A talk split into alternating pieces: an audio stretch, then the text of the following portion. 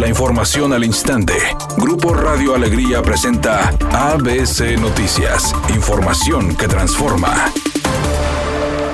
El gobernador Jaime Rodríguez Calderón arribó al Congreso del Estado para hacer entrega de su sexto y último informe de gobierno como mandatario independiente. El mandatario estatal salió de su oficina alrededor de las 10.30 horas, vestido de manera formal y con una corbata morada, color que lo ha caracterizado desde el inicio de su administración, y acompañado de autoridades estatales así como de elementos de la Fuerza Civil y de Seguridad. Al ser cuestionado sobre su informe, aseguró que a seis años de estar al frente, su temple es mayor, pese a las dificultades a las que se enfrentó por no ser parte de un partido político, y aseguró que que su relación con la actual legislación es buena. Entre los puntos que abordó durante su mensaje Jaime Rodríguez Calderón, dijo que su gobierno fue para todos por igual, sin privilegios ni privilegiados. Se hizo de Nuevo León el mejor lugar para vivir. Además, se gobernó con libertad, lo que permitió recuperar el verdadero sentido de las instituciones. Por otra parte, aseguró estar orgulloso de este Congreso y afirmó que conducir los destinos de Nuevo León ha sido el honor más grande de toda su vida.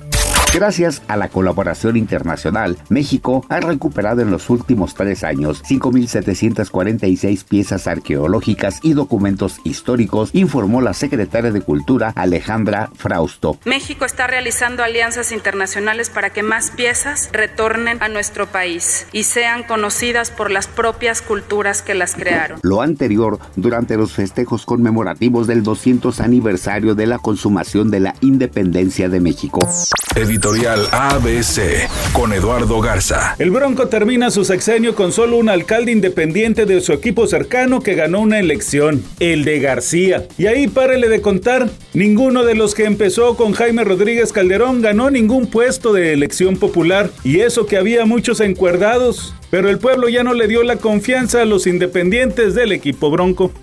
Después de un largo periodo de inactividad, los teatreros de Estados Unidos se reunieron anoche en la entrega de los premios Tony, que son lo equivalente a los premios Oscar, solo que del mundo del teatro. Ahí acudieron todos aquellos que han sido parte del espectáculo de Broadway, por ejemplo, y de otras salas teatrales de Estados Unidos. Se reconoció a los mejores actores, las mejores actrices, lo mejor de la dirección y el en fin, fue una gran fiesta de los teatreros.